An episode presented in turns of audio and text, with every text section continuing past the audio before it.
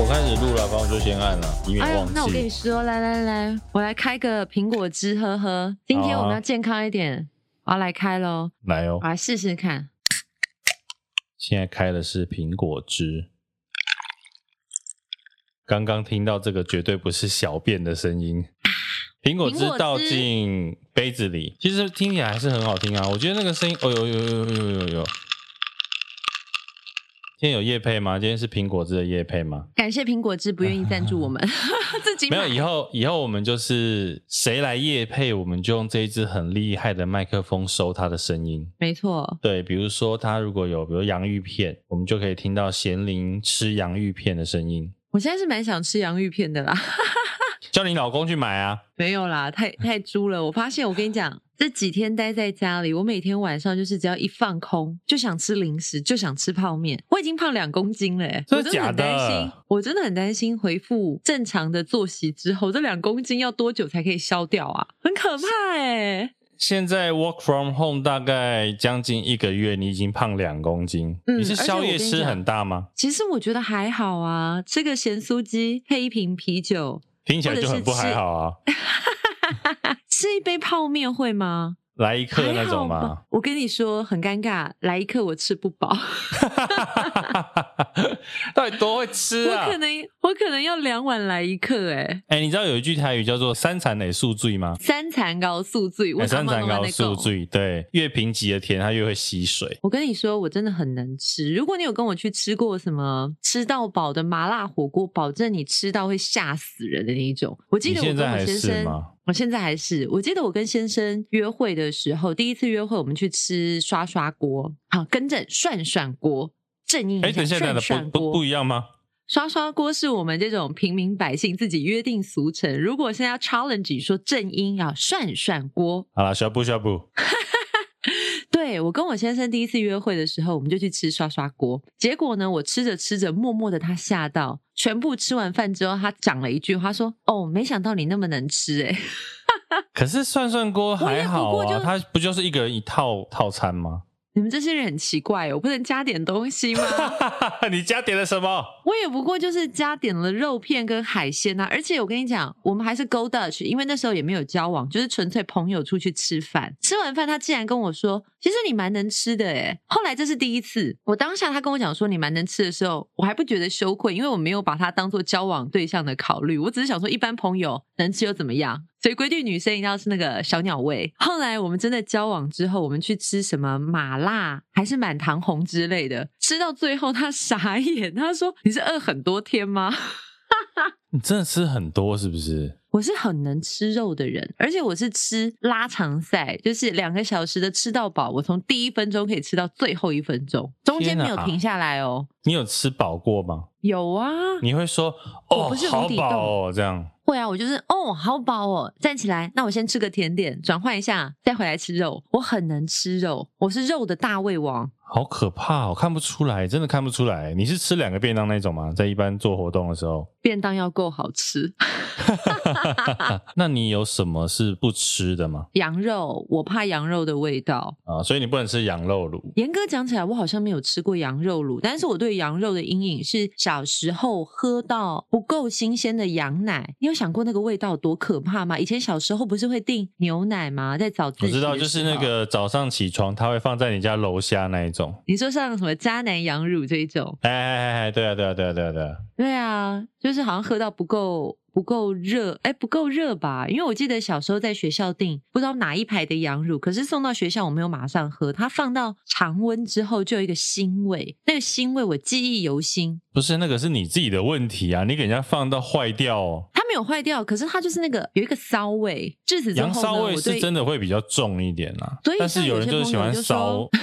烧的味道，断句好像断在很奇怪的地方。我想说，你再讲一下你个人的交友喜好是不是？没有没有，那个是有魅力，那是另外一种味道，也是一种骚味。但我朋友就是 challenge 过我，他就说：“你敢吃牛肉？我非常爱吃牛肉，只要去外面餐厅有肉类的选项，我都会点牛肉为主。”他就说：“牛肉味道也很腥啊，你怎么敢吃牛骚味？特别是美牛味道其实很重啊。因为其实以肉类来讲，尤其是像国外的牛、国外的这一些牲畜的肉是不放血的，那台湾会放血。其实那个腥味主要是来自于那个血嘛。哦，哎，我们在呢。其实差别在这里啊，就像为什么如果你有在煮煮鱼汤，有没有？你有在煮鱼汤或是煮那个五花肉，嗯，很多人都会先把它丢到滚水里面去烫过，就是要把那个腥味先烫掉。有哦，煮汤我会要杀几遍。对啊，那个杀就是为了把那个腥味煮掉啊，不然它那个血本来如果还在那个肉里面的话，它就会有那个腥味。讲的好像我很会煮一样，欸，哎，嗯嗯，我们就是讲了一口好菜。因为最近我煮的料理，很多人都说：“哎，婕铃你会煮菜？”我说：“没有，反正你就是 Google 打开，step by step 把东西 丢进去煮熟就可以了。”所以，我是在 work from home 开始煮了我人生的第一道菜，就是蛤蜊丝瓜。我那天还 po 了那个蛤蜊丝瓜。等一下，等一下，你你是人生第一道菜是因为 work from home 才开始煮的啊？应该是说，呃，我平常会煮菜，可是我煮的都是那种很简单，可是其实牛排啊、荷包蛋、煮泡面、烫个青菜，很简单基础版。哎，我觉得。我的厨艺比你好哎、欸，怎么样？有问题吗？我个人至少做过麻油鸡，我我没有煮过麻油鸡，我吃过麻麻油鸡泡面。可能我就觉得两个人你出去买一下现成就好了呀，干嘛弄？你知道为什么我那时候先开始挑战麻油鸡吗？为什么麻油鸡很难呢、欸？其实。好吃的麻油鸡里面哪有麻油鸡好吃？里面还要加莲叶瓜，再后加。龙眼，不要搞那么复杂啊！谁叫你搞那么复杂啊？我跟你讲，你只要胃口一旦被叼坏了，随便少了哪一个步骤，东西就没有那么美味。我朋友曾经给我一个封号，叫做“乐色嘴”。乐色嘴是什么意思？就是什么东西？嘴吗？对不对？乐色嘴就是他觉得我很好喂，什么东西都会说好吃。垃圾丢进来都会说好吃。等一下，这个是跟鱼缸里面有垃圾鱼是一样概念吗？差不多。你知道垃圾鱼其实不是吃垃圾的吗？有一次，你知道我我自己有养一小缸鱼，然后有一次我就去那个水族馆里面，我就跟他说，我想要买那个吃大便的。结果呢？那个人就很尴尬的回我说：“呃，其实没有任何一种鱼是吃大便的。”哎，可是是不是有一种鱼，它不就说是鱼缸里面的清道夫？它对，它是清道夫，但是呢，它其实吃的都是藻类。就是鱼缸里面一些比较不存在的、不需要存在的东西，它可能都吃的是藻类，但是很多人都以为它是在吃其他鱼的大便，它根本没有吃大便。你要不要认真的跟他道歉？有，我就很尴尬的笑了一下。我觉得应该，就我所知吧，在全世界上可能只有粪金龟吧。哦，它一边一边走一边堆，很可爱。啊，不过我想到一件事，我那天有看到，他说其实蝴蝶也会吃大便。蝴蝶，嗯，蝴蝶不是采蜜，采花蜜对不对？那一天看到人家在讲说，就是大家都想说蝴蝶是一个很美丽的东西嘛，对不对？身穿花花衣很漂亮，然后摘花蜜。然后其实蝴蝶会吃大便，那因为大便里面有很多他们可能需要维持健康、维持生命需要的一些矿物质，所以其实蝴蝶会去大便里面找这一些矿物质来吃。天哪，超意外的诶，我不知道这件事诶。所以从小我们上什么自然课也没有人告诉。诉我们，所以你看，他们美丽的外表之下也是会吃大便。怎么办？你还是不要告诉我这件事情好了。我觉得我的想象被破灭。哎、欸，你不觉得刚刚那句话很像在骂人吗？美丽的外表之下也是在吃大便啊！对啊，你心中是有什么愤怒？你可以说，你说。哎、欸，这个跟我们今天，这个跟我们今天这一集的主题蛮有相关的。我们今天主题是什么？我们刚刚拉塞大概有二十分钟吧，主题就是硬不进去，大家就是想说，到底这两个人是要聊多久？几公说啊？喂？我觉得大家搞不好慢慢会习惯这种方式。一集里面可能节目是我们的，对，随便我们讲啊，不爽不要听啊，对不对？哎，也不要啦，请大家听一下啊。不爽你还是可以听听看啊。对，我们好死啦，我们必须要。今天其实我们要聊聊的是美这件事情，因为我们虽然是给幕后一道 spotlight，、嗯、但是其实，在影视产业里面，其实不止影视产业，在各个行业，你长得漂亮就是加分呐、啊。这件事情，我觉得以前我都会很想要说，大家不要以貌取人。可是我发现，以貌取人这件事情是永远没有办法被破除，因为当你第一次看到一个陌生人的时候，你来不及认识他的内在，你一定是先观察他的外貌，不单单是他的衣着，直接第一眼就是长相。哎、欸，我不要说别人，我就问你就好。这虽然这听起来有点像称赞你，因为算起来你长得算正的啦。老实说，这怎么好意思呢？大家赶快 Google 一下我的 IG，还有我的 Facebook 粉丝专页。置入成功，可是可惜嫁人了，没什么。哎、欸，我跟你讲，人妻人母也是有另外一番市场，好不好？怎么样？人人妻，你还想追求什么人妻？哎、欸，我真的不知道你到底想要得罪多少人母、欸。哎，好吧，其实我没有，我刚刚讲的是说，你看，那你算起来也是一个正妹，从小到大，你自己有觉得你被什么样优惠的对待吗？哦，这个东西我觉得很尴尬，哎，因为我们都会想要告诉你说，没有啊，我们就是跟一般人一样，因为我们也不是说那种长到美若天仙，可是如果以平均的基准值，加上你化个妆打扮一下。应该是还算是赏心悦目类型。以前在打工的时候，就会发现，像老板可能有五个工读生，就说：“哎，那边有东西要去搬。”我通常都是被安排到那种比较轻松的工作，不用搬重物。你看，超不公平的！可是你以前不会觉得不公平，你就会觉得说：“哦，那就是刚好轮到我，就是这个东西。”可是后来是我的同学就说：“屁呀，明明你就是可以去第一个，你那么高，你一百七十公分哎，拜托，前面的人都一百六十几公分，一百五，拿那么重，你拿。”了什么东西？对呀、啊，而且搬东西这件事情跟长相有什么关系啊？就是我们可能就是长发披肩，他就会觉得说，哦，好像有一点柔弱。殊不知我一百七十公分，体重也不轻哦。所以很大一你，你说不止长相，连长发、短发可能都会影响，因为很多男生是长发控诶。老实说，是啊，很多男生是长发控，而且他们会觉得长发飘逸的女生感觉就是比较纤纤女子，不到柔弱，可是你就觉得她需要被呵护。可是如果你是那种短发很干练、很俏丽的那一种，他就会觉得说：哦，你要嘛就是比较硬派、男孩子气、比较活泼、主动性比较强的人。对啊，像老实说，我自己看到黑直发的女生也会觉得，哎呦，很有气质。完了完了，我头发是咖啡色的，所以气质已经离我远去。你啊，算了，不要讲。你很过分呢。不过我跟你讲，因为我今天在看资料的时候，我就看到讲美这件事情啊。你知道三月初有一个新闻是台中有一家夜市，它有一个烧烤那种海鲜烧烤摊啊，它也是为了真人，他就贴了一个公告，他说他上面就写说他的薪资是以颜值来做计算。我觉得他是开玩笑的吧。他就贴着一个大大的红字在那边啊，就说他的薪资是以颜值来做计算，结果还真的就被人家拍照检举。他应该只是做一个像迷因梗啊，或者是吸引眼球的话题。对，结果后来好像，因为他其实这样是就业歧视嘛，嗯，违反那个就业服务法，听说这样要被罚三十到一百五十万，也太夸张了吧？不过就是一个烧烤摊。我自己觉得就业服务法是一个，他虽然明定说你在找人的时候不可以歧视。比如说像之前人家讲啊，就是比如说空姐，她明明因为她的工作需要，她可能身高要求要一百六十公分以上，对不对？嗯。但是后来因为对她不能明定，可是其实这个有没有明定哪有差啊？就是在面试你的时候刷掉你就可以，或者在审资料刷掉你就好了。对啊。但是我相信这个法律列出来的必要是要告诉大家，其实是有在关注这件事情，而且它是必须要合乎法规。可是你说关于法规的事情，主事者要闪是非常容易。容易的耶，老板也是可以选他喜欢的那个长相啊，他不会特别明令出来啊。因为很多人就会说，其实你真的长得好看一点啊，你去面试就很容易上啊，上那个工作不是对。我们没有想那么多，你不要把我们引导到那里去。我们是一个正向能量的节目，没有，我们没有正向能量。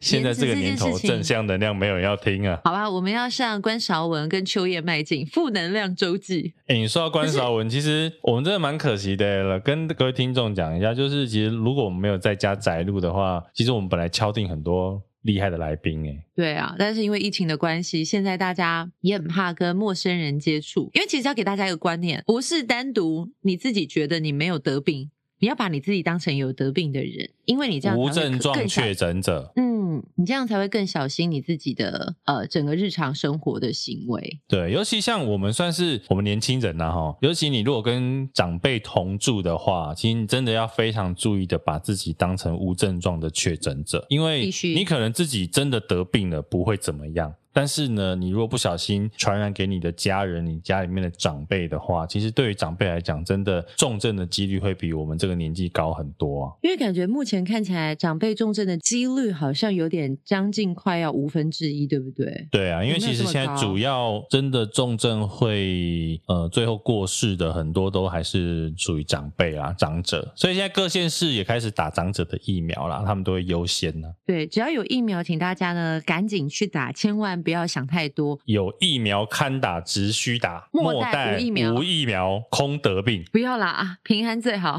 不要这样威胁人家。你如果还没有打到，你就乖乖不要乱跑，戴口罩，勤洗手，保持社交距离。哎，这句话好像你在电台会讲的话，你在电台应该没，啊、一定要常讲这一句哈。因为你会觉得说，哎，这句话讲到烂了，谁会不知道？我跟你说，就是有人会不知道。哦，真的。可是你讲，你常讲，别人会觉得说，你到底要讲几次啊？你是不是有收政府的钱在宣传？哎，我不是收政府的钱在宣传，我是为大家的生命在宣传。为什么突然有点像有点愤怒的感觉？没有，我是暖心 DJ。你现在哪里愤怒？讲，你最近有什么愤怒的事情讲出来？没有啊，我现在没什么愤怒，我现在只要吃饱睡好，我都觉得说哦，谢天谢地，这人生真美好。嗯、好我很久没有好好的睡好了，我黑眼圈。哎，我们今天其实也会聊到你跟那黑眼圈蛮有相关的一点，对不对？哎，我真的要说一下，我从小时候就有黑眼圈，我以前不知道那是黑眼圈，我还以为只是我人比较黑，所以脸看起来没什么没什么光芒。就觉得可是黑眼圈应该很明显啊，你怎么会以为那个是你比较黑而已？因为我真的认真开始注意到黑眼圈是国中、高中吧，大家开始可能要化妆，你才发现说，哎，你眼下好像有两块黑黑的，怎么画都脏脏浊浊的。以前不觉得是黑眼圈啊。你什么时候开始化妆啊？国中、高中的时候啊，会很早吗？这么早开始化妆啊？很早啊？会吧？国中女生有在化妆的哦，就是假日出去啊。我从小就是比较外放跟三八，就是你，你好像开始接触到日本文化。我们那个年代是非常流行日本文化，所以会有很多的日杂，加上日本当时很流行，可能国中生就会化点淡妆，你就会开始想要效法你喜欢的日本偶像。我在国高中吧，最喜欢是安室奈美惠，小麦肌就是我先天的优势，所以你开始会想要模仿一下安室奈美惠的妆容，殊不知乱七八糟啊，安室，那你唱个安室最著名的歌曲来，Hit Song，Can you celebrate？我们终于骗到你唱一句歌，好了，一句就好了，听起来是 OK 的啦。哎，在夜半时分要唱歌，你也是很为难我哎。夜唱就是要嗨呀，对。多久没夜唱了？现在不行，你现在夜唱大概就是大概坐在那边，隔天需要两天做回复。我们真的很老人呢。我记得以前大学可能从晚上九点多跟同学一揪，晚上十二点去景美好乐迪夜唱，唱到隔天早上七点钟赶八点的校车去学校上课，一路上到下午都没事哦。现在真的半夜三点不睡觉，隔天一路到下午三睡到下午三点都没得救。哎、欸，你跟我们去的好乐迪是同一间呢？木栅路还是木栅路上妹妹那一间，对不对？地下室，地下室，对对对对对对对对，那个也是很爱那一间。对，那边因为离正大很近，所以我们以前常去那一边夜唱。那边会去的大概就是正大、世新、东南、华梵的学生。我记得我是上了大学之后，三十年前，因为学校地缘 不是屁啦，地缘关系，我才去好乐迪唱歌。以前都是去钱柜。那不然呢？谁会去那个鸟不生蛋的地方？哎、欸，你不要这样攻击人家哦！我发现真的好乐迪修够短袜，因为他有、啊欸、学生真的比较爱去好乐迪，因为大家不知道，呃，可能没有印象，年轻一点的朋友可能不知道，以前好乐迪就是吃到饱，buffet 吃到饱，好像只要这样一百多块吧？对对对，好像九十九块一九九，你就 buffet 东西都可以吃。可是钱柜是单点，嗯、你有低消然后单点，现在好像都是低消单点吧？好了，但 anyway 回过头来讲讲黑眼圈啊，我们这样永远进不了重点哎，怎么办？聊得太开心了，因为我们今天既然要聊的是美这件事情嘛，哎，你眼中的美就是心中有爱，这个太无聊了，不行，听众不会想听这个的啦。我问你，你眼中的美女是哪一种型？眼中的美女哦，对，顶尖美女。我好像特别没有这样思考过哎，但我记得。看什么周慧敏啊，隋棠、林志玲，这些都是很标准的美女，漂亮的女生。周慧敏是谁啊？少来！我前几天才播她的歌曲哦。她现在今年五十三岁，出道三十多年，保养的跟二十几岁的少女是一样的，依旧纤细。欸，你讲一个周慧敏，真的很 很上上世代的诶。会吗？因为她现在还是有出现在娱乐圈的荧光幕啊，很少啦。她是因为好像前几年还有出来开演唱会，她来台湾开演唱会的时候，我有去、欸，哎，真的啊，你真的是那个年代的、欸。我跟你讲，看不到贤玲现在瞪我，看得到我们的荧幕的话，就会发现我立刻翻白眼，瞪一下大叔。他真的是很指标，因为他在台湾最红的就是跟林隆璇那一首《留言》啊，《留言》传来传去，转来转去，哒哒哒哒哒，何时能停息之类的。哎、欸，贤玲应该没有在其他地方唱过歌，公开啊，好像没有哎、欸，谁想听我唱歌？下次把你这一句一句的都把它剪出来，嗯，汤哦。对 我们现在不是都有那个小短片放在 IG 或 FB 上吗？哈，你刚刚那个我们就可以拿来用。你这样让我压力好大，让我清个喉咙。嗯嗯嗯。好，我们欢迎咖啡糖贤玲带来的留言。我跟你说，我认真比较不好听，随意唱的还比较松。你知道，一认真，通常跟你说一认真，你就会喉咙会紧，一紧你就唱不出来。好了，我觉得问你美女，可能你没有感觉。嗯，帅哥，你觉得哪一种是帅哥？你心中的大帅哥，糗大了。我觉得帅的男生都是非典型帅哥。我记得我小时候，你真的要我就是现在如果要噗呲一下说不是，我好像也得罪你。就是每个人审美的审美观不一样。我记得我小时候喜欢单眼皮斯文的男生，我不喜欢那种什么郭富城双眼皮大眼睛的男生。演艺圈单眼皮的男生，黎明吗？对黎明，对，对不对？黎明，因为四大天王里面单眼皮又斯文，因为斯呃黎明本来就是斯文派的啊。对，我喜欢斯文派的男生，所以他也不是典型的帅哥。那你说真的像什么后期大家说什么彭于晏啊？我好像也觉得就是漂亮的男生，我好像对于帅跟美没有特别的偏执，或者是追过哪个偶像，我没有哎、欸。还是你其实根本不是外貌协会哈、欸？我不是外貌协会啊！你看我先生，你为什么要羞辱自己的老公？他是不是觉得很无辜啊？书房借我拿来录音就算了，然后还要是在节目羞辱他？不会，我老公很可爱。对啊，你老公其实稳重。你老公其实严格说起来。严格说起来，跟黎明算是同一型，大概有黎明的百分之二。我们是很想活命哎、欸，竟然跟他说 他是跟黎明同一型，但我老公很高就是。哦，对，没关系啊。你老公上次有说他其实很少听我们节目，我们可以这边尽量的 diss 他。但是我现在在录音的过程当中，他应该在隔壁。我觉得很有趣，就是你看哦，你问我是女生喜欢什么样子的男生觉得帅，或者是什么样子的女生觉得美。如果你说以追偶像的那种想法，像我刚刚举到了安室奈美惠，对，她就是我觉得美丽的女生。可是我曾经听过人家说，她觉得安室不是美，安室是可爱。安室，我觉得她是可爱，加上我觉得她跳舞真的很好看。可是她就是不是台湾女生典型的美女，就是我们的标准。像台湾典型的女生美女，就是像林志玲这一块，气质，然后长得真的五官很精致。对，嗯、气质甜美。如果台湾的女生我要讲的话，我自己觉得张钧甯真的是很漂亮的女生，算是顶尖的女神。她也是属于比较清丽、气质型，五官很秀气、很精致，她整体散发的感觉。她就是适合黑长发的那一种。所以现在现在是短头发，你有意见喽？就比较没有兴趣啊，没有啊，有兴趣也不能怎么样。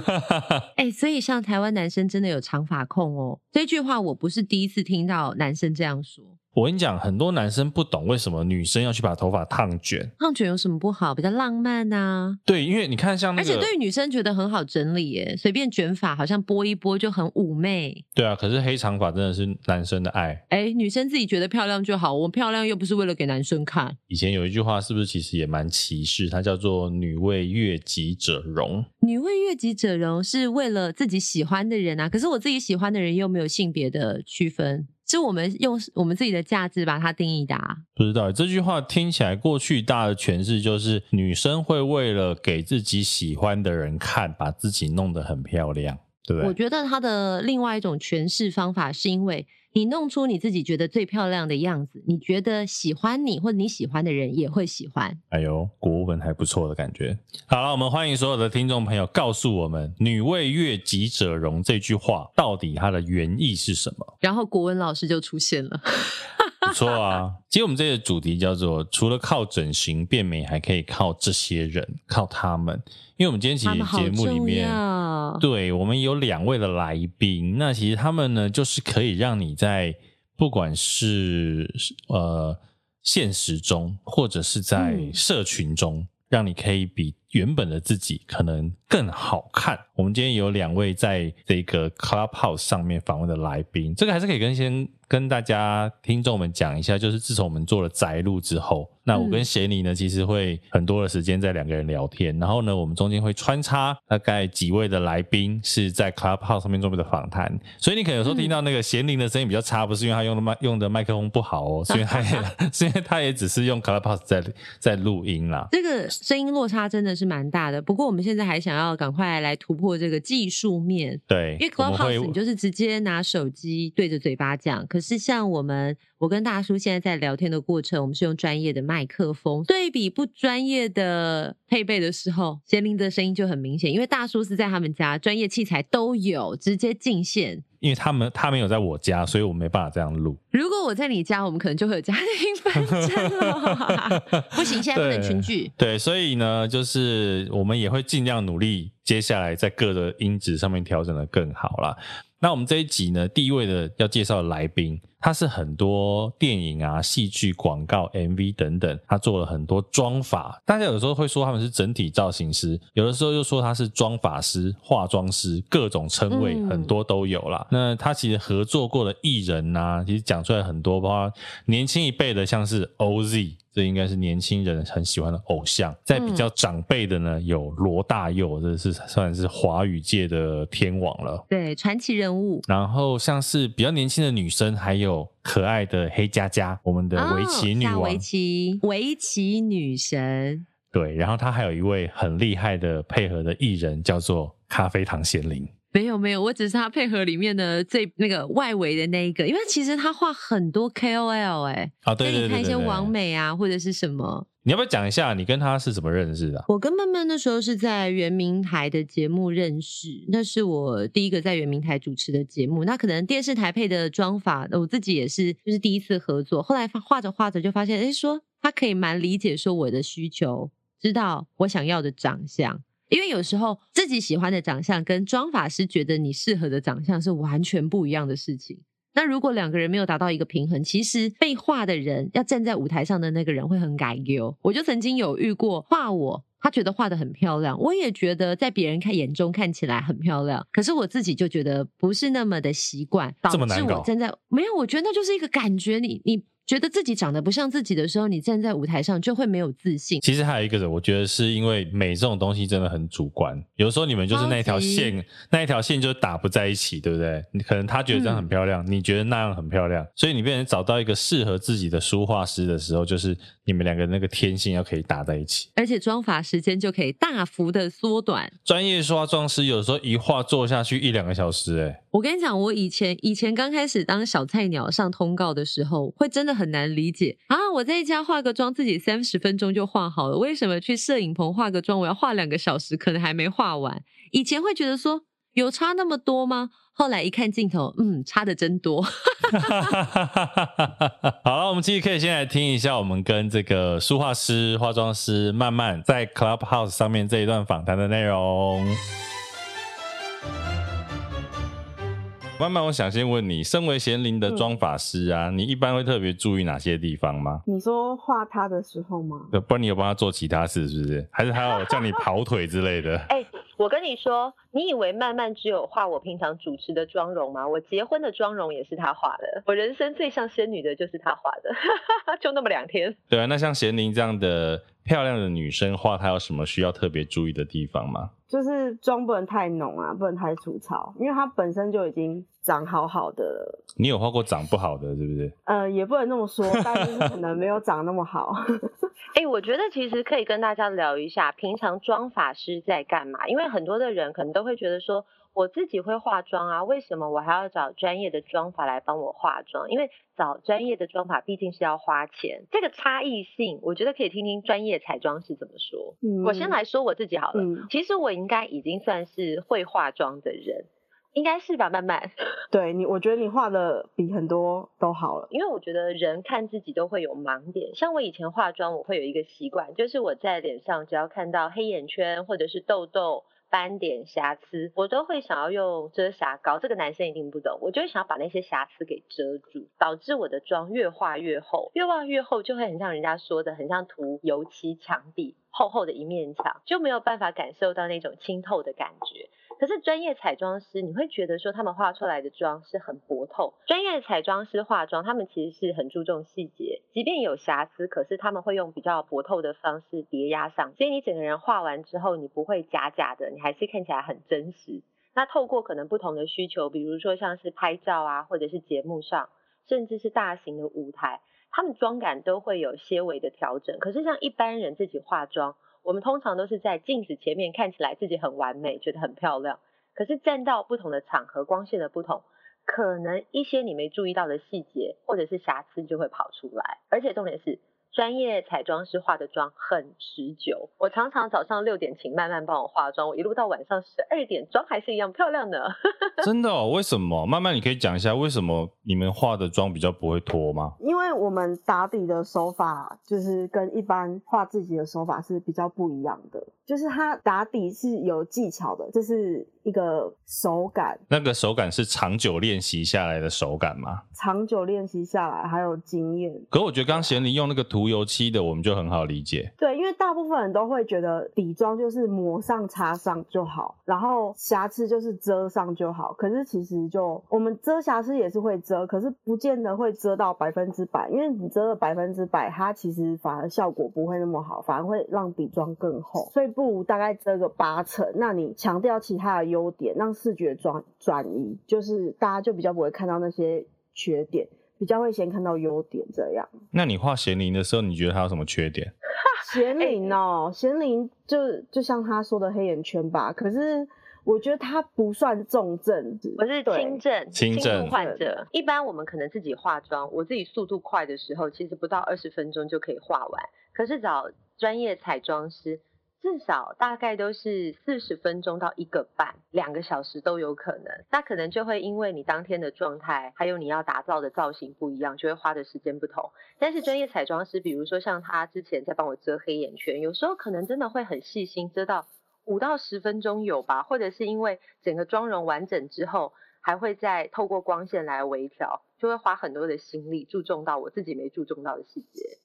那像慢慢以贤玲的黑眼圈的话，要怎么处理？因为它又有一点点像是比较抛的，比较像是眼袋型的，所以那个粉也不能太厚，就是质地可能要选是比较是密密状的遮瑕蜜，比较不会是遮瑕膏类的，就用遮瑕蜜来遮瑕，然后可能多遮个一层两层。我觉得慢慢可以讲一下，就是像直男看不出来的细节，或者是其实连女生可能自己都会忽略的重点。但其实，在彩妆或者是整个镜头看起来怎么样会比较完美一些？我发现很多的女生都希望让自己更完美，除了靠后置修图软体滤镜之外，其实如果基本功打得好，也会有很大的不一样。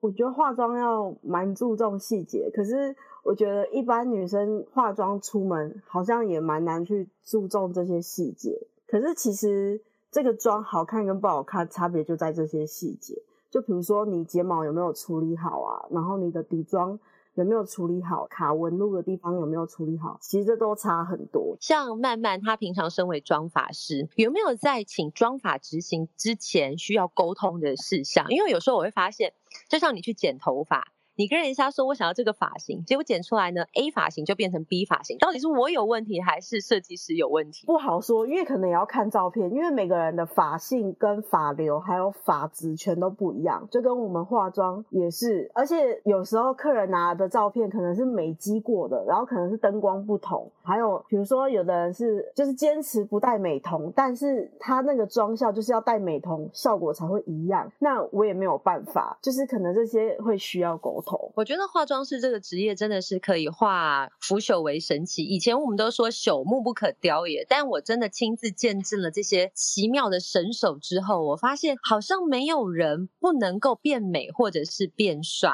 哎，妈妈，我想问一个问题，就是一般人在家画要跨足到变成进步成一个专业彩妆师，中间需要做什么事情？曾经我记得好像他有讲过，就说很多人觉得说啊，彩妆师。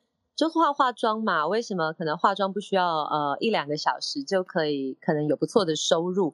但其实彩妆师的专业素养养成是要花很多的时间。慢慢，你学习了多久才成为专业的彩妆师？才开始渐渐的画艺人 KOL？应该前前后后应该有三四年以上。三四年？对，吓我一跳！我刚刚以为你要说三十年。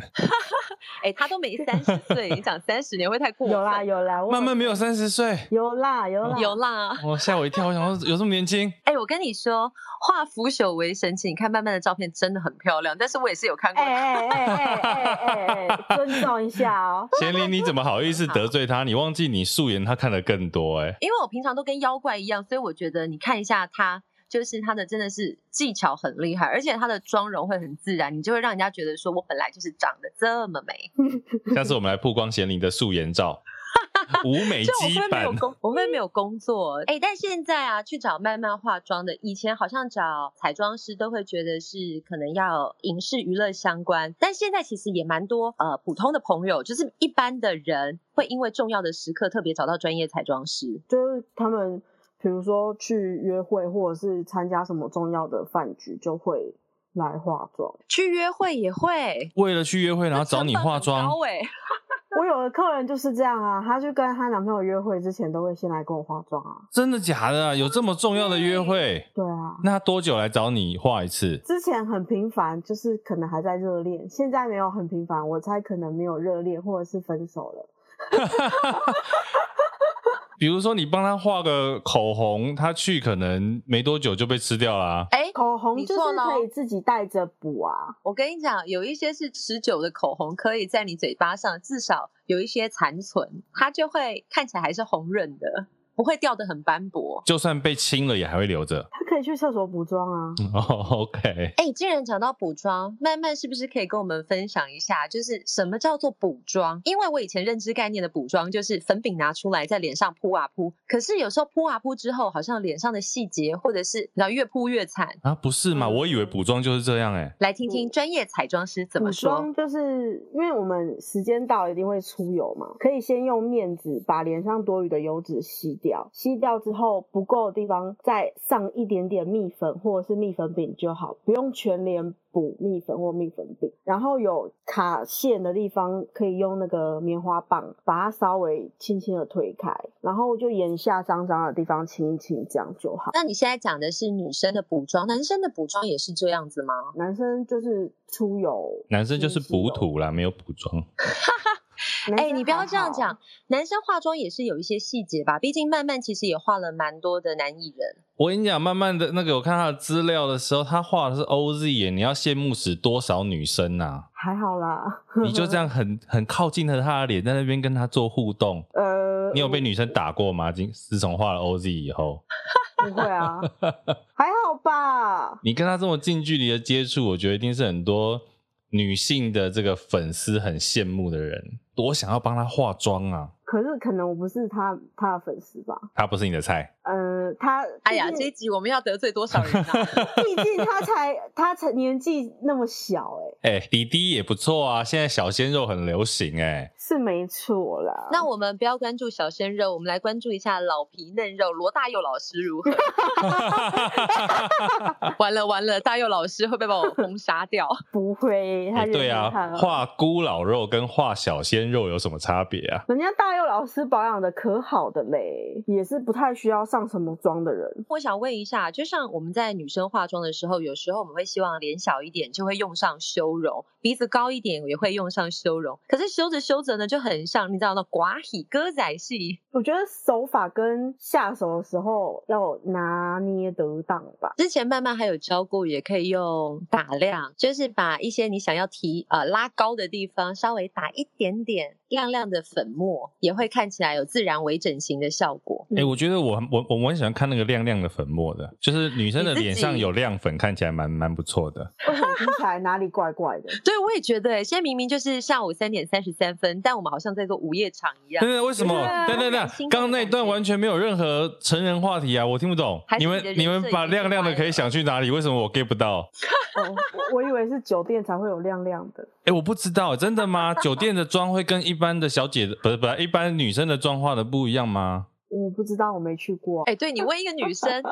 不过等一下哦，岔题一下，我们都以为女生不会进酒店，对不对？我以前在大学刚毕业的时候，我就想说啊，我不要走娱乐圈，我就去国外贸易公司。不是做酒店，我就去，我就去一个国外贸易公司上班。后来有一天呢，我就去中国开会。中国的老板就带我们去酒店，结果我就眼睁睁的见识到一群酒店漂亮的女孩，然后让这些客户在选女生，然后那些女生走进这个包厢的时候，看到我傻眼，他们想说，怎么这些男生还自己带妹来？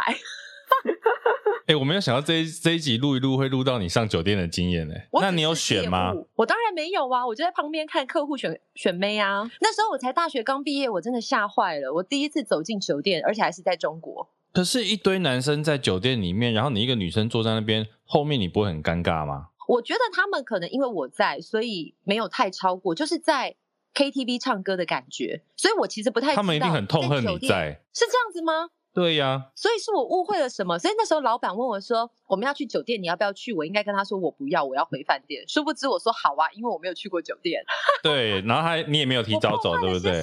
你破坏那一天他们晚上很多人愉快的晚夜晚。哦，难怪很快我就没工作了。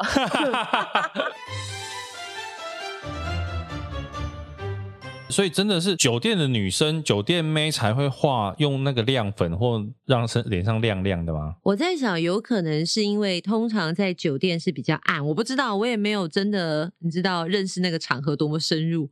我觉得是因为通常我们有一个习惯，就是我们化妆会觉得说色彩要化到让人家看得出来才是化妆，所以你下手都会比较重。在舞台上，有时候颜色我们也会比较重，所以什么亮粉啊、闪粉都会打得比较明显，所以会直接做一个连接。如果你好像想说画的很闪亮，我们都会觉得那是舞台妆或者是特殊效果的妆容。你看那个百货公司专柜，有时候一整排，比如说那个指甲油或者是口红的时候，嗯、一整排很相近的色摆在那边的时候，我觉得直男看起来说这些到底有什么不一样？每一只看起来都一样。你这一句话惹怒专柜小姐。有些偏橘，有些偏红，有些偏粉，有些偏紫。我今天查资料的时候，我就发现一件事情，呃，人类的眼睛里面有一个东西叫做视锥细胞，锥是那个锥心刺骨、圆锥体那个锥。那那个细胞呢，嗯、女生就是比男生多，女人的这个视锥细胞比男人多，所以女生可以分辨更多的颜色。所以女生看到的细节比较多，对不对？颜色的层次。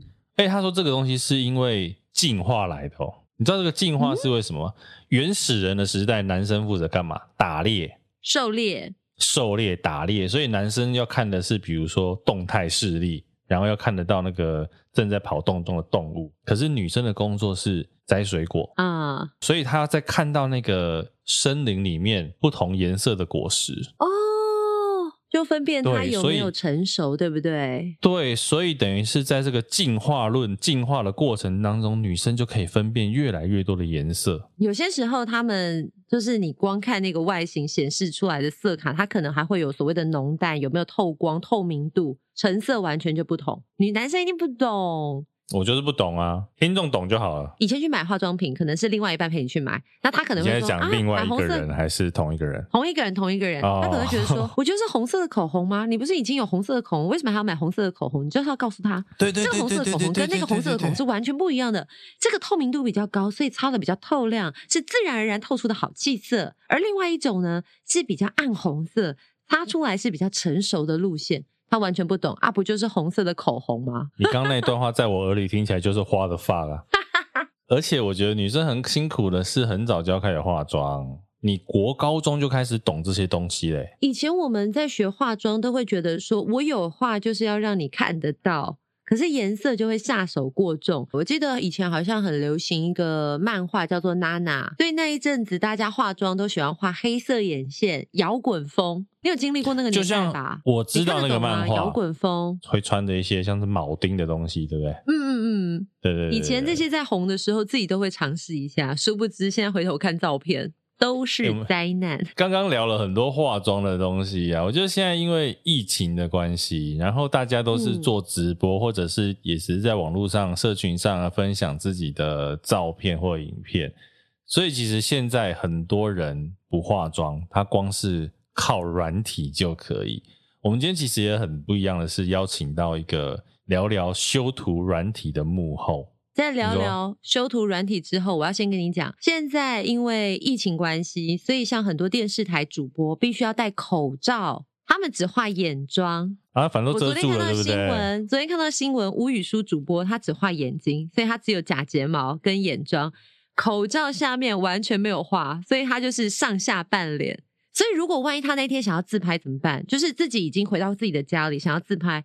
上面有妆，下面没有妆，不是很尴尬吗？这时候修图软体就自动帮你补足，整个完美。真的诶，你知道去年年初，二零二零年的年初，他们曾经算过一整年，全台湾大概透过修图软体创造六亿张的照片。哇！六亿哦，台湾两千万、两千三百万人口。今天既然聊到这个修图软体的幕后啊，就先跟大家介绍一下这位来宾，他叫做小雨，杨小雨，小雨是我的好邻居，而且认识他很久。他们公司其实是完美行动。嗯那他是美图秀秀跟美颜相机在台湾的代理的公司，那他是完美行动的资深整合行销经理小雨，那我们就来听听看小雨怎么来分享美图秀秀现在可以玩哪些东西呢？小雨，你现在知道这个，啊、比如说像美图秀秀在台湾有多少人下载啊？因为其实我们没有特别去呃，就是算那个下载率，不过大概是每五台手机里面就会有超过一台 会有美图秀秀的下载。然后，也就是说，台湾两千三百万人大概就已经有个 数数学很烂，除以五十多，大概四五百万人啊。我觉得。当然可能分年龄层啦，啊、不过我自己在我婆婆的手机里面也有看到美图秀秀，所以我觉得美图秀秀或者是美颜相机，应该是至少在中生代、年轻世代是每一个人手上都会有这个软体。我跟你讲，拍照之好用。我先承认，连我都有，是不是？对，就是如果男生他有修图的需求，或是拍照一些美颜的需求，通常他们都。最优先考量就是下载美图秀秀，对他们来说是最简单、最亲民，然后就是呃最最好找到，然后也最好用的。哎、欸，真的真的非常容易上手。因为其实像我自己有下载过其他的几个，后来都被我删掉。我现在真的只留美图秀秀，因为它真的最方便，然后最好用。是啦，我们也算是就是历史悠久老牌的，所以所以就是整个机制应该做的是蛮完整的，然后所有的使用界面啊或功能都是以大家呃需求上面呃为考量这样子。那你们有没有去比如统计过，啊，到底是哪些人最爱修图？其实我们大概有去调查过我们的用户啊，其实从很小不到十岁的用户到甚至七十岁的用户都是有的。不到十岁。对啊，有些小朋友像像我女儿，她现在也知道 怎么用美图秀秀，至少玩一些那个 AR 啊，那些嗯很可爱，就是譬如说你套上那个 AR 效果，就会有耳朵啊，或者是会有一些什么小爱心。动物滤镜。对，小朋友其实他们都很习惯，因为其实爸爸妈妈玩，他们都在旁边看。其实他们从很小就开始接触这些东西，所以他们都会用了。然后他再大一点点，可能国小他自己有手机，或者是有时候会用爸妈的手机，他们就会去开这个东西来玩。所以。呃，其实我们从就不到十岁就已经有用户，那当然比较常在使用的，可能我觉得统计上应该是有在使用社群软体的人，因为他会有很多的发照片的需求。哦、尤其美图秀秀应该现在跟，比如说以台湾来讲，跟 IG 之间就会有很大的联动。对啊，不管是 IG 或 Facebook。其实呃，大家有在经营自己的社群软体，就一定会有修图的需求。不管你是修掉你脸上的瑕疵啊，或者是让呃，就是稍微。推一下脸啊，或者是让眼睛大一点的，有精神一点，这一些就是可以让你更美的一些功能，或者是套上很简单的一些滤镜，让你的照片风格化，去搭配你的图文。其实这一些都是大家的日常了。像刚刚有讲说，靠着拍照的功能，会有一些可爱的小动物啊，耳朵。这个爸爸妈妈在帮孩子记录照片的时候也是非常好用，上面还可以加一些可爱的文字。对，其实它是一个蛮好跟小孩互动的工具。我每天都在家靠这个。那你们自己有算过哪些？你们哪些功能是大家最爱用的吗？有啊有啊，我们有一些调查。那其实在，呃，我们美图秀秀里面比较常用到的两大功能，一个是美化图片，然后一个就是美呃美化，就是美颜的部分。美化功能里面呢，它就是比较是有一点像 P 图的概念，它就是你可以用一些简单的滤镜啊，或者是边框啊，或者是小贴纸啊，然后在你的照片上面去做一些变化，让你的照片可以风格化。然后甚至还可以去加一些文字，那像这几个功能，滤镜、文字、边框，这个是大家最常用的功能。然后还有像有一个删除笔的功能，也是大家很常用的功能。譬如说，你今天到一个风景区，或者是你很喜欢的餐厅去拍照，结果后面突然一个人走过去，哦，这种最讨厌了。对，然后远远的可能有一个小孩的头冒出来，那怎么办呢？那就差那么一点点，你的照片，你整个姿势，还有你整个表情都是很完美的。那这时候就要出动删除笔，然后把它涂一涂，它就会不见。欸、我觉得这个功能很神奇耶。你之前有没有看过有一些网网站上面都会有一些很有趣的留言，就是有人说：“哎，谁可以帮我把什么东西 P 掉？我想让我的照片更完美。”殊不知网友就会搞怪，越 P 越多个。所以这个就可以自己来啦。对，就是会蛮好玩的。你可以透过一些功能去改造你的照片。那不管是你把它修得更美好，或者是把它修得很枯燥，就是可以用我们的美化功能去做。所以你有了美图秀秀之后，你都不用排队在那边跟人家抢那个景，要没有人的时候，景就算很多人，你都可以进去拍。对，就是有一些呃小撇步，你其实有一两个人的时候，你觉得还可以，你就是离他远一点。他离他远一点的时候，他拍起来很像，就很好把它修掉。哦，但既然今天你知道小雨在这里，我就要来问问，因为很多时候我们都会觉得说修图就是多一分太多，但少一分自己又觉得太少。有没有在修图需要注意的事项，可以刚刚好完美？刚刚讲到我们还有另外一个很重要的功能，就是美美容的部分。那那个美容就是美美颜或美型。那大家很常用到的就是一键美颜。那刚刚就有提到，先另有问说，有照片有没有什么小撇步，或者是要注意什么？其实这一键美颜就蛮好用的，就是很适合小白的使用者。就是如果你不知道怎么修自己会比较好看，我们有一些算法呢，都已经帮你算怎么样是比较符合大众觉得漂亮的感觉。所以你只要按下一键美颜，套上你的照片，其实它就会稍微帮你的脸部曲线修一修，或者是你眼睛的大小，然后甚至你的嘴巴的大小、鼻子的挺度，然后。肤色这一些，然后甚至大家讨厌的毛孔啊、皱纹会减，呃，就是用自然的方式帮你修掉。那这个一键美颜你也可以调程度，你要重一点的，或者是轻一点的，一点点就好了。所以这个你也可以大概自己调，但是它是全面的去做一键美颜的调整。但是呢，如果你再进阶一点的话，你就可以用瘦脸瘦身的功能，那它就是像一个。可以推，譬如说你觉得脸的左下角太胖了，你就往里面推一点；或者是你觉得脸太凹了，你就可以拉出来一点。眼睛太太太垂，你可以往上拉一点，就可以自己去做调整。可以啊，哎、欸，我我还蛮常调自己的眼睛。哎、欸，小雨，我想问你个人啊，你修一张照片花多久时间？我觉得要看用途、欸，哎，就是如果说今天拍的那个风格，你是很希望自己很完美，然后真的是要发到社群上面，可能会花比较久的时间。然后加上可能我是真的是去一个很漂亮的地方，我就觉得要搭配到那个感觉，我就会连同，譬如说。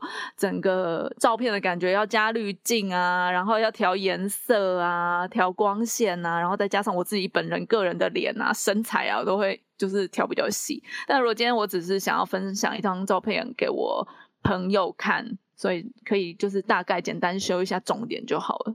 就可以用一键美颜。哎、欸，但小雨，你刚刚讲了一个重点，我很想问哎，你刚刚说身材也可以调，请问一下，有一些网美的照片啊，看起来非常的丰满，在上围，那个有怎么调的呀？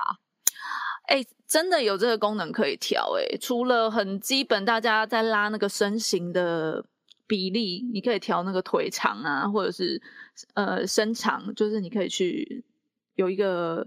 譬如说，你就把你的腿部的地方选出来，然后把它拉长一点，那你整个人看起来会比较修长。除了这种拉长的功能以外，真的也有丰胸的功能。而且啊，它丰胸就是嗯，有很基本的，你可能可以去调整那个大小以外，它还有一些线条，譬如说那个乳沟也可以调。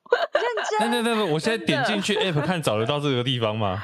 有，不过有一些有一些超级进阶的，你可能就是要是会员才可以用。哦，我们也是有订，我们还是要有订阅功能。所以你刚刚说那个丰胸的是会员才有吗？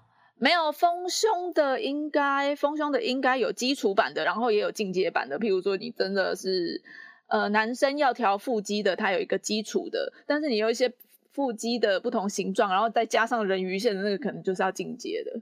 天哪！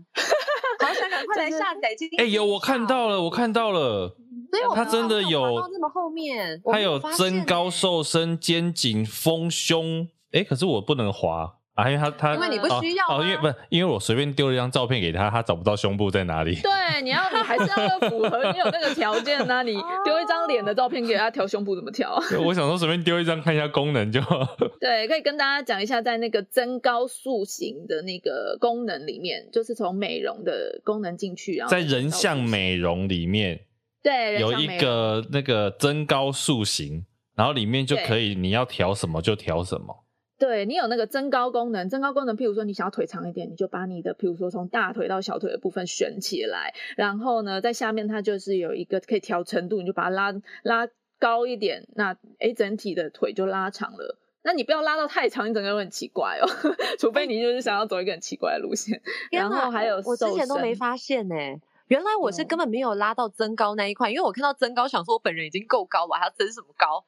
所以我就完全忽略了里面那么多细节。对，哎、欸，我告诉你，其实调这些细节，你不会觉得不自然，但是你整体的比例就会比较好。没有，我跟你讲，贤玲，我现在看到另外一个功能，我以前也不知道，是很适合我，是不是？不是，不是，你不用，它可以增发。哦，增发也有，对，这个也是我们比较。就是比如说男生，你有雄性秃的，你前面头发比较少的，它可以帮你把前面头发补回来。对，发际线，哎、欸，发际线，让你的发际线可以再往前，天哪，回到涨潮的模样。要好多人的工作，是不是？真的，以前没有进来看那么多细节，现在才进来看好多。可是其实我不知道，有像比如说磨皮、祛斑、祛痘跟修容比这些的差别在哪里啊？嗯，每一个都不太一样。其实你进去用看就知道。譬如说像磨皮，它就是你整体皮肤的肤质的感觉，它有一点就是帮你糊化，可是它糊化的那个程度是不一样，你可以自己调。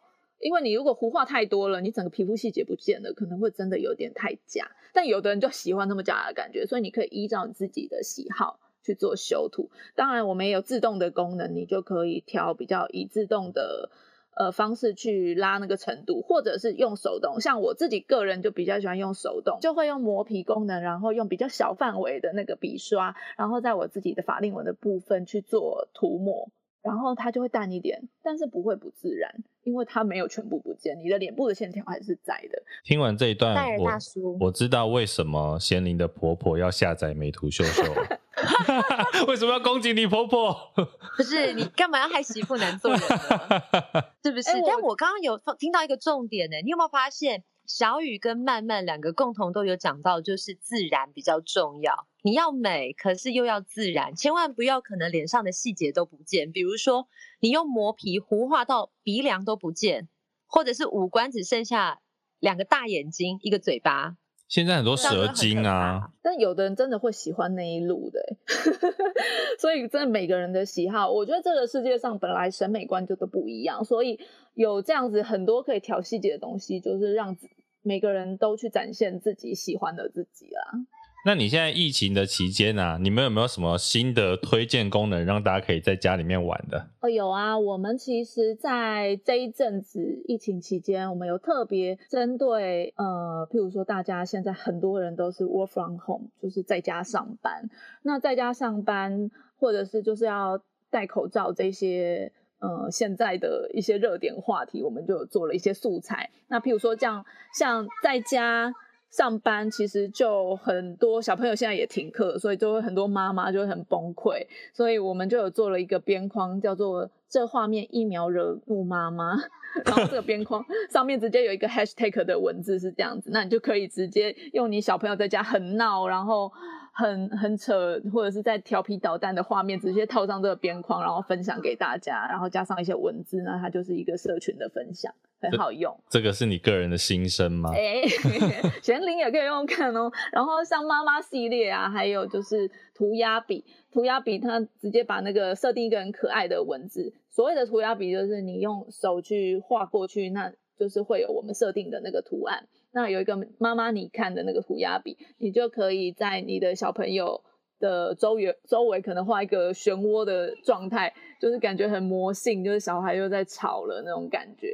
对，然后也有简单的 AR，那 AR 的部分就有一些 slogan，譬如说我在家我很乖，或者是宅力就是我的防疫力这一些 slogan，然后用一些好看的文字，然后你直接可以拍成影片或者是照片。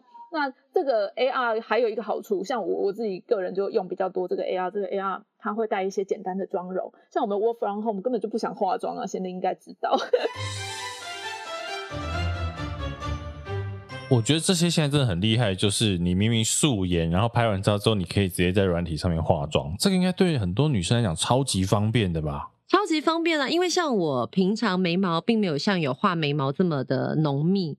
可是美图相机或者是那些美颜相机一拍，眉毛就画好，而且很工整。平常你画眉毛还要画半个小时，画很久，就是怎么样画都画不好。Photops 立刻就是完美。要腮红紫色，或者是呃不什么腮腮红怎么会紫色？紫色就变妖怪。你，你怎么画？就是、你是僵尸妆对不对？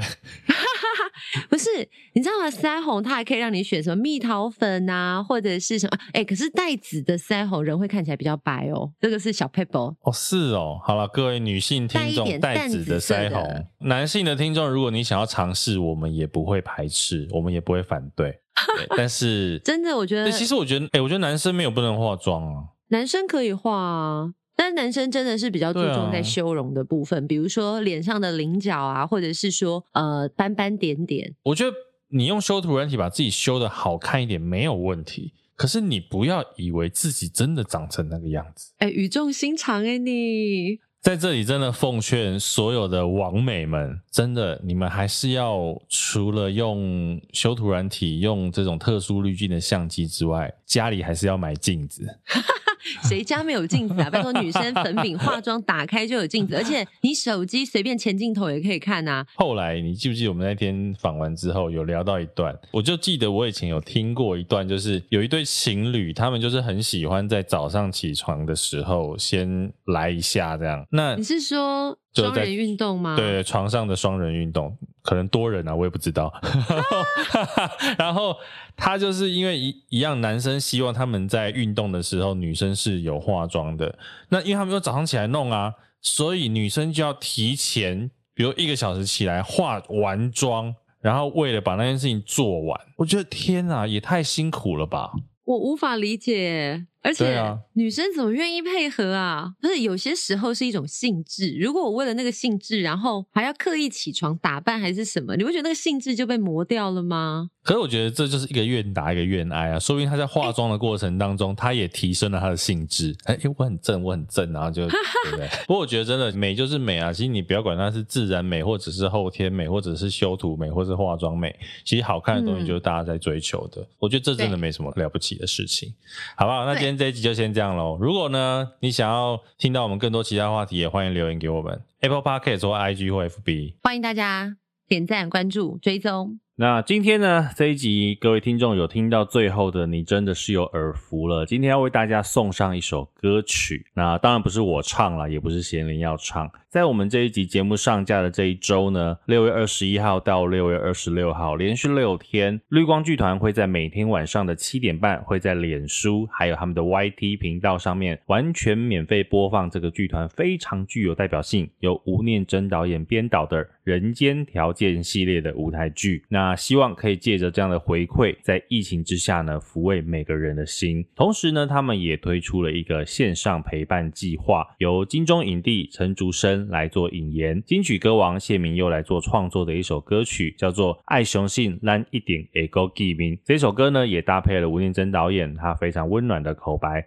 一起来为台湾，一起来为全民打气，同时也表达绿光剧团对于第一线防疫人员的感谢。那给沐浴到 Spotlight 呢，也得到了绿光剧团对这首歌曲的授权，在这一集的最后为大家送上这一首歌。希望我们可以一起坚定的度过这一个疫情，期待疫情过后的再次相聚。爱雄信，但一定会搁见面。嗨，亲爱的朋友，你今天好吗？此刻，如果你和我们一样，想为台湾的防疫前线英雄加油，想为很多平凡而且正在为生活努力的朋友打气，那么就让我们在网络上相见吧。虽然未来依然充满挑战，但是至少我们还有彼此的歌声陪伴。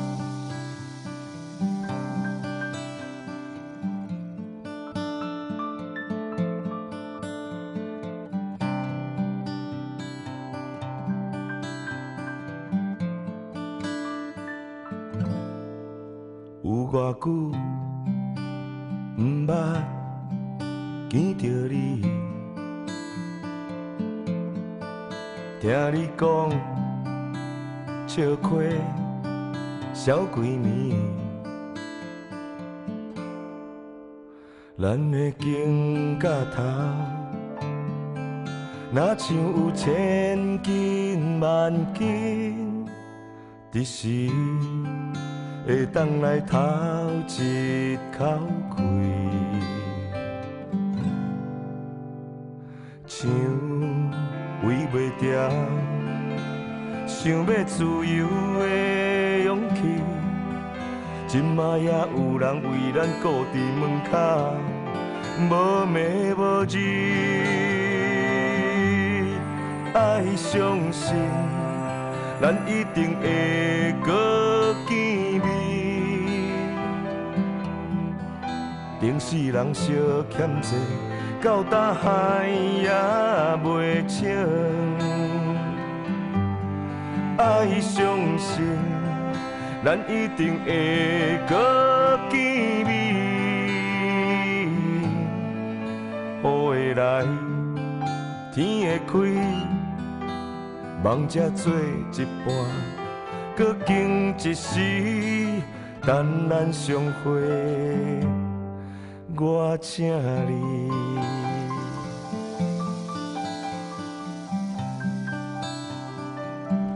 最近较操烦吼，大家拢共款啦，都话当作是天公伯在给咱考试，较歹嘛爱变好急急卖落地，哦，爱平安哦，保重。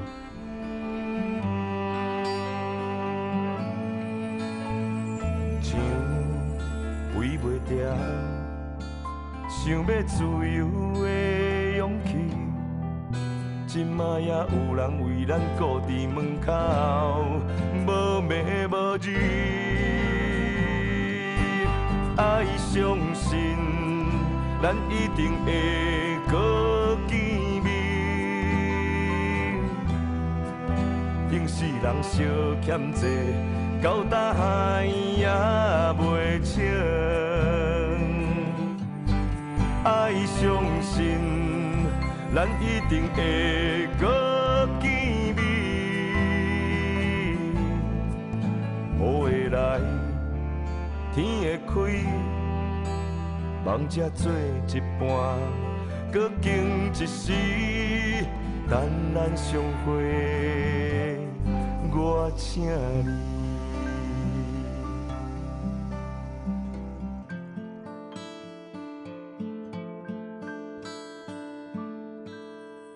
平安哦，保重。